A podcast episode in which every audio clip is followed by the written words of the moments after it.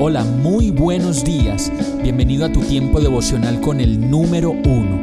Qué alegría saludarte con la certeza de que Dios está obrando en tu vida su perfecta y buena voluntad, ya sea porque estás aprendiendo de un momento difícil o porque estás disfrutando de su amor a plenitud con paz y tranquilidad. Llegó la hora de tomar tu Biblia, pues de seguro Dios te va a hablar, te va a reconfortar y lo mejor de todo, te va a dar las respuestas que estabas buscando. ¿Qué esperas? Vamos, súbete de una vez en este pequeño pero eterno vuelo devocional con destino al cielo. Y el mensaje de hoy se llama Domingo de Ramos, que no sea una actuación otra vez. Mateo 21:10 dice, cuando Jesús entró en Jerusalén, toda la ciudad se conmovió. Otra vez nos encontramos ante una celebración anual que nos muestra la entrada de Jesús a Jerusalén. Y una y otra vez millones de personas acuden a las iglesias como espectadores en medio de un evento que no se pueden perder.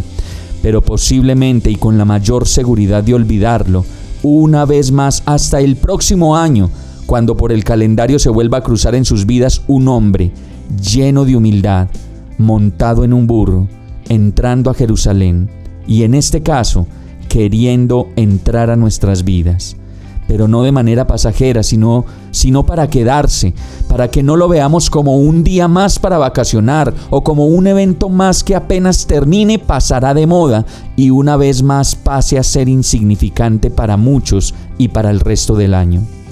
Hoy es uno de esos días para decidir de una vez por todas, como lo dice esta palabra, conmovernos con la presencia de Jesús y reconocer que lo necesitamos todos los días de nuestra vida no por una semana que apenas comienza o como las otras termina, sino como ese Salvador que tanto necesitamos, que nos libra de las cadenas de la depresión, de la angustia, la ansiedad, la insatisfacción y de una vida sin propósito. Desde hace mucho tiempo Jesús ha querido entrar a tu vida y no ha hecho más que llamarte y llamarte para que lo dejes entrar. Por eso no lo dejes pasar, porque es la salvación que estabas esperando, la respuesta a tus inseguridades, lo que estabas buscando para entender por fin lo que debes hacer sin seguir haciéndote daño y dañando a los demás. Vamos a orar. Oh Señor, solo tú puedes venir a mi vida sin arrogancia y sin juicio, sino más bien lleno de humildad y sencillez. Perdóname por no mirarte por no recibirte desde el momento en que estabas tocando a mi puerta. Hoy quiero que entres a mi vida y me cambies. Solo tú puedes limpiar mi casa, ordenar mi vida y enseñarme sin dañar a los demás y sin hacerme daño a mí mismo. Quítame todo egoísmo, todo orgullo que no me deja verte ni aceptarte y lléname de ti, de tu presencia, de tu amor, y todo esto te lo pido en el nombre de Jesús. Amén.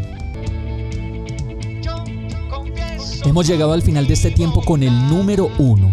No te detengas, sigue meditando durante todo tu día en Dios, descansa en Él, suelta los remos y déjate llevar por el viento suave y apacible de su Santo Espíritu.